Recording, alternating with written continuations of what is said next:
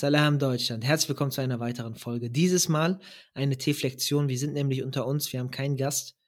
Nichtsdestotrotz, wenn es oder wenn euch zu diesem Thema, was wir jetzt gleich besprechen werden, ein Gast einfallen sollte, dann ähm, macht diese Person darauf aufmerksam, macht uns gerne darauf aufmerksam und wir laden die Person sehr, sehr gerne ein.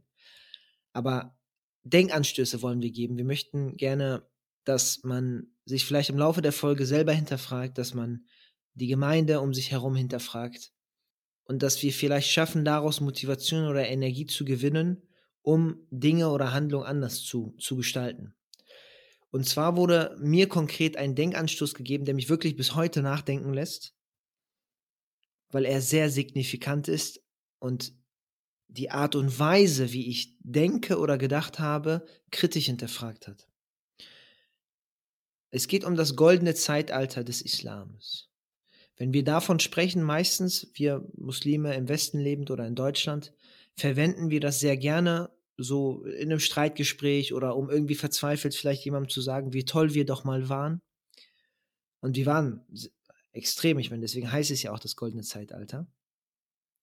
Aber gleichzeitig treffen wir damit eine, eine sehr bestimmte Aussage. Weil wenn wir an, an den Begriff golden oder goldenes Zeitalter denken, wir lassen jetzt mal den materiellen Aspekt des Gold weg beiseite, aber da kommen wir auch gleich zu sprechen. Steht ja Gold, ich denke mal, für jeden, ohne das genauer definieren zu müssen, irgendwie für etwas Wertvolles, für etwas mit einem sehr hohen Stellenwert, hoch platziert. Und die Frage, oder die mir gestellt wurde, ist, warum assoziieren wir mit, also wenn wir an, über das goldene Zeitalter, wenn wir das jetzt als Synonym verwenden sollten, was niemand tut, aber man es vielleicht implizieren könnte, als einer der besten oder besten Zeitalter, die wir in der islamischen Geschichte erfahren haben, warum wir das ohne zu hinterfragen mit Andalusien und Co. In, und in der Phase vergleichen, aber nicht mit dem eigentlichen goldenen Zeitalter, dem eigentlichen, dem eigentlichen Zeitpunkt, wo das Beste vom Besten sozusagen vorhanden war. Und zwar die Zeit des Propheten beziehungsweise nach ihm.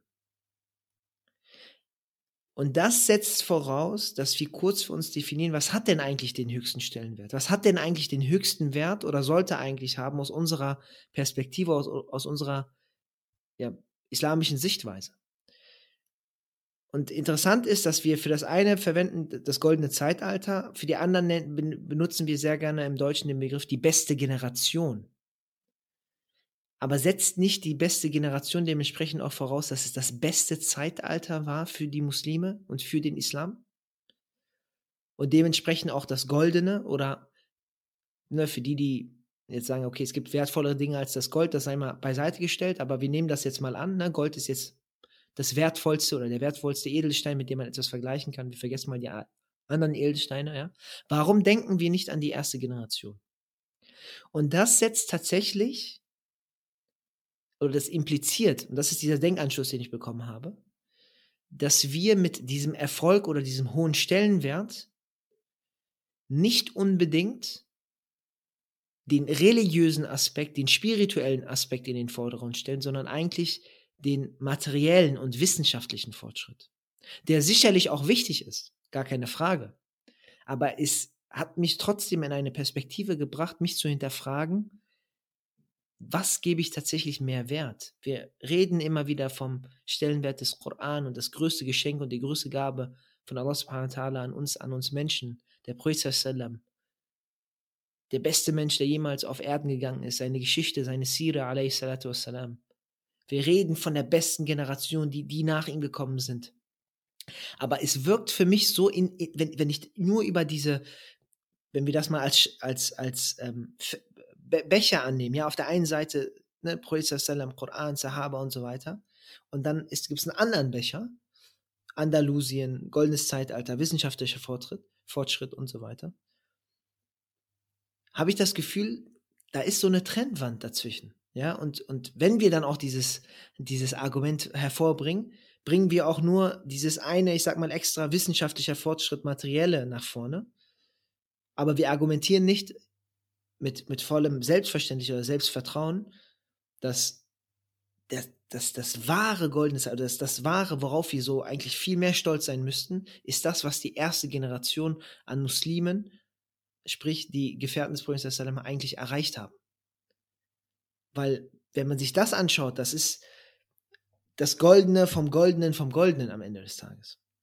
Damit geht so ein bisschen einher dieses Thema, wo, was auch immer wieder in diesem Podcast aufgeführt wird, ne, und der Versuch auch eigentlich zu zeigen, dass diesseits und jenseits, das nicht für uns zwei Paar Schuhe, das nicht für uns zwei Paar, zwei Becher oder zwei Fächer oder so, wo wir Sachen lagern und die wir dann nach Belieben Sachen auspacken. Wenn wir in der Moschee sind, packen wir das eine aus und wenn wir in der Schule sind, packen wir das andere aus und wenn wir zu Hause sind, packen wir wieder die andere, das andere Fach aus und wenn wir mit Freunden sind und so weiter, packen wir wieder was anderes aus.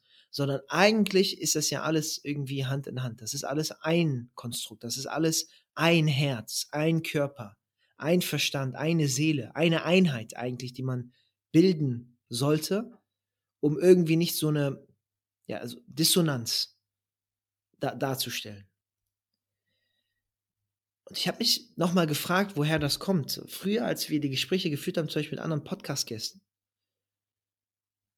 dann war das vielleicht so, weil wir gesagt haben, okay, wir haben das Haus unserer Eltern und ihren kulturellen Einfluss und, und das lebt man dann zu Hause und dann in der, in der Welt da draußen ist halt die andere Welt und dementsprechend muss man sich irgendwie darauf adaptieren und so weiter. Aber das hat ja ganz konkret eigentlich mit der Säkularisierung zu tun, ne? weil die Säkularisierung sorgt ja eigentlich dafür, dass man sagt, na gut, Religion ist für zu Hause und im öffentlichen Leben oder auf der Arbeit oder sonst wo hat Religion nichts zu suchen. Und ich, also ist, ist ja eigentlich relativ klar, aber erst mit diesem Gedankenanstoß von dem Bruder habe ich erst gemerkt, wie, wie sehr das miteinander verzahnt ist und wozu das eigentlich führt. Und wie sehr wir uns eigentlich jetzt das, ja, vielleicht Selbstvertrauen aufbauen müssen über Generationen, also nicht eine Einzelperson, sondern eine ganze Generation und das aktuell auch tut, indem wir immer erfolgreicher werden, indem wir immer mehr in den öffentlichen Räumen vertreten sind, indem wir immer mehr Formate haben, indem wir immer mehr Wissen und Expertise aufbauen,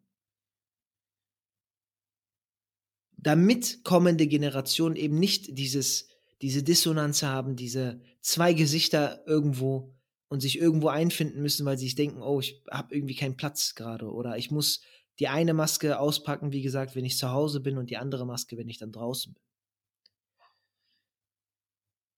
Aber was ganz wichtig ist, ja, und da, daraus ist dieser Denkanschluss entstanden, ist, dass wir gerade mit diesem vermeintlichen Erfolg und gerade diesem goldenen Zeitalter, den wir vielleicht jetzt als Muslime in Deutschland aufbauen, dass wir nicht den Fehler machen, nur eine Seite der Medaille mitzuziehen, sondern tatsächlich das Vorleben, dass für uns, dass wir, dass, dass wir beides managen können, dass wir beides in beidem erfolgreich sein, weil wir wollen im Diesseits und im Jenseits erfolgreich sein. Und das ist auch eigentlich, wie Allah uns beschreibt, denn er beschreibt uns im Koran ganz klar als Ummata Wasata, die ähm, mittlere, die, die mittlere Nation, die balancierte Nation, die Nation, die beides miteinander balancieren kann und sowohl weltliche Aspekte hat, als auch das Bedürfnis oder das Verlangen an das Jenseits. Und interessanterweise werden wir auch danach gerichtet, weil wir sind als diejenigen, die beide Welten vereinen wollen, im Gegensatz zu anderen Gruppen, die vielleicht nur atheistisch, materialistisch und im Diesseits leben, oder ganz anderen Gruppen, die nur für das Jenseits leben und auch dann komplett ihren Körper oder sonst was vernachlässigen, eigentlich als Vorbilder und als Zeugen auch auf dieser Welt sind, um den Menschen dann als, ja, als, als Zeugen zu dienen, im, im Sinne von, so ist es, wie es eigentlich funktioniert. Und wenn man auch auf Social Media oder auf anderen Bereichen achtet, gerade wenn es um kritische, neue, liberale Diskussionen oder sonst was geht, merkt man, dass je authentischer ein Muslim ist, er respektiert wird, weil er zu seinen Ursprungswerten steht, weil er sich eben nicht verändern lässt, weil er eben fest davon überzeugt ist, dass er oder sie ihre ganze Moral und ihre, ihre, ihre ganze Existenz auf einer harten, auf einem harten Fundament basiert, was sich nicht ändern lässt. Nur weil irgendwas Neues sich erfindet, nur weil ein paar Jahre sich verändern und so weiter und so fort. Und umgekehrt, wir eigentlich verlieren in dieser Welt der tausend verrückten Ideen und der stetigen Veränderung und wo alle eigentlich ins Extreme und ins Äußere gehen, aber wir von Auswanderer als diese mittlere Nation beschrieben werden, die den Koran, der auch als Furqan, als Kriterium beschrieben wird, als klares Kriterium für richtig oder falsch, für, ich sag mal, etwas, was erfolgreich ist und nicht erfolgreich ist, für etwas, das Wert hat wie Gold oder kein Wert oder wertlos ist, dass wenn wir davon abkommen, und ich gebe nur ein, ein, ein, Beispiel, ist überhaupt nichts, nichts gegen meine vegetarischen äh, Geschwister oder veganen Geschwister. Äh, also ich gehe sehr, sehr, mit sehr vielen Argumenten mit, warum man das macht. Aber letztens habe ich einen sehr Flyer gesehen, der mich zum Schmunzeln gebracht hat. Und zwar ähm, ein, ein Veggie Eid ul Adha, ein, Veg, ein, Veg, ein, ein Vegan, ich glaube, was war Vegan oder Vegetarian Eid ul Adha oder irgendwie sowas, wo man auf der einen Seite versteht, was vielleicht ausgedrückt werden möchte, aber man versucht, Neuzeitprobleme in ein klar religiöses Symbol einzubauen und plötzlich das miteinander vermischt. Und man meint, natürlich Probleme, die bestehen, ja, und das gar keine Frage, überhaupt keine Frage, ja. Ähm, plötzlich irgendwie äh, mit der Religion und Fundamente der Religion zu vermischen und man selber ins Extrem mit so etwas gerät, ja. Und das ist jetzt vielleicht das falsche Beispiel, was ich genannt habe, aber das das, es kann dazu führen, wenn man es immer weiter und immer weiter ausführt, in ganz andere Bereiche und ganz andere Variationen, dass man, ohne es eigentlich zu merken und ohne sich selber zu hinterfragen und ohne sich selber immer vor Augen zu halten, was denn eigentlich das Erfolgskriterium ist in diesem Leben. Und das ist der Glaube. Und mit diesem Glauben kommen alle weltlichen und, und jenseitlichen Aspekte einher dass man vielleicht, vielleicht jemand ist, der an Allah subhanahu wa glaubt, dass man sagt, Allah subhanahu wa war sozusagen, äh, war derjenige, der diese Welt erschaffen hat und entsprechend auch höchst präzise mathematische und physikalische Regeln auf dieser Welt festgesetzt hat, sodass Tag und Nacht sich ändert und äh, wir, den Morgen erleben und den Abend erleben und die Sonne sich bewegt und der Mond entsprechend zirkuliert und, und, und, und die Erde entsprechend umkreist um, um, diese, um diese Himmelskörper. Aber dieser Herr und ich sage nicht, dass man das ausdrückt, aber irgendwann mal hat man vielleicht gewisse Gedankengänge oder kommt dahin, dass dieser Herr, dass dieser Allah, an den wir glauben, plötzlich, billah, nicht ausreichend mehr ist, um die Regeln unser gesellschaftliches Miteinander und unsere alltäglichen Dinge, mit denen wir uns beschäftigen müssen, von dem, was wir verzehren, von dem, wie wir miteinander umgehen, von dem, ähm, wie, wie eine Gesellschaft funktionieren soll und so weiter, dass das nicht mehr gut genug ist, was er uns eigentlich vorgegeben hat?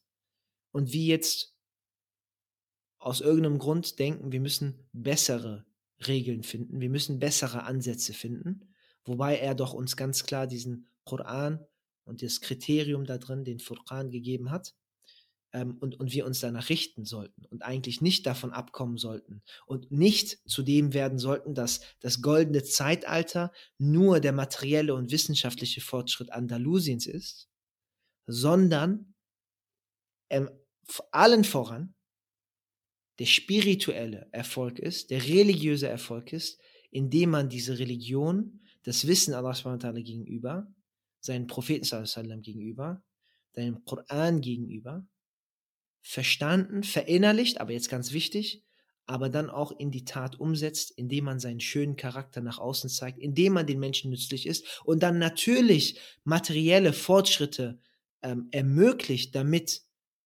den Menschen das Leben vereinfacht wird, damit Hunger bekämpft wird, damit Krankheiten entsprechend geheilt werden können und so weiter und so fort. Aber wir leben in einem Zeitalter, wo wir die ganze Zeit nach Fortschritt leben und, und besser sein und moderner sein und sonst was. Und irgendwann mal fragt man sich, bei all dem, was man schon erreicht hat, wie viel mehr könnten wir eigentlich noch erreichen? Und ich nehme ein ganz fiktives Beispiel. Stellt, ihr vor, stellt euch vor, wir können jetzt wie bei Dragon Ball, wir können uns teleportieren. So, das ist so die neueste Erfindung, die es in 20, 30 Jahren gibt. Vergiss fliegende Autos, vergiss UFOs, vergiss alles andere. Wir können uns teleportieren. Wir können von heute auf morgen, bam, wir sind in Medina, mashallah, wir sind in Brasilien, wir sind sonst wo auch immer wir hinwollen. Wir können uns teleportieren. Aber selbst wenn wir das erreichen, was haben wir mit dem Fortschritt eigentlich erreicht? Wo, wo wandern wir hin mit unserem Fortschritt? Was wollen wir eigentlich erzielen?